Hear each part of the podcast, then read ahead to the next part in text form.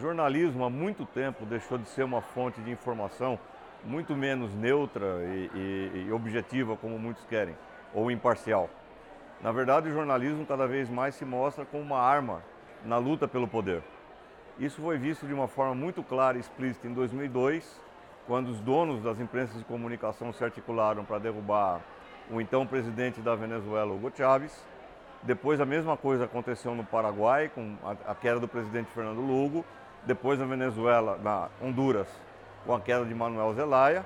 E finalmente no Brasil, nós vimos a participação da imprensa no golpe é, para provocar o impeachment de Dilma Rousseff e tudo o que aconteceu. A gente viu a parcialidade da, da, da, da, da cobertura, a gente viu como a mídia se comportava muito mais como alguém interessado num determinado desfecho do que como alguém interessado em dar informação independente, autônoma, objetiva e imparcial.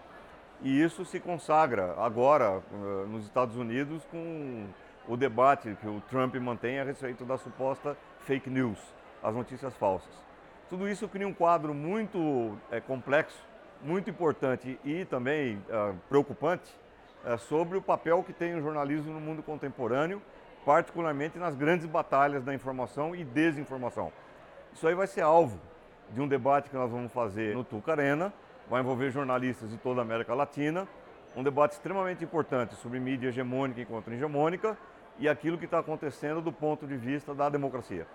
O jornalismo hoje é uma ameaça ou é uma contribuição para a democracia? Essa é a questão que nós vamos, no fundo, debater.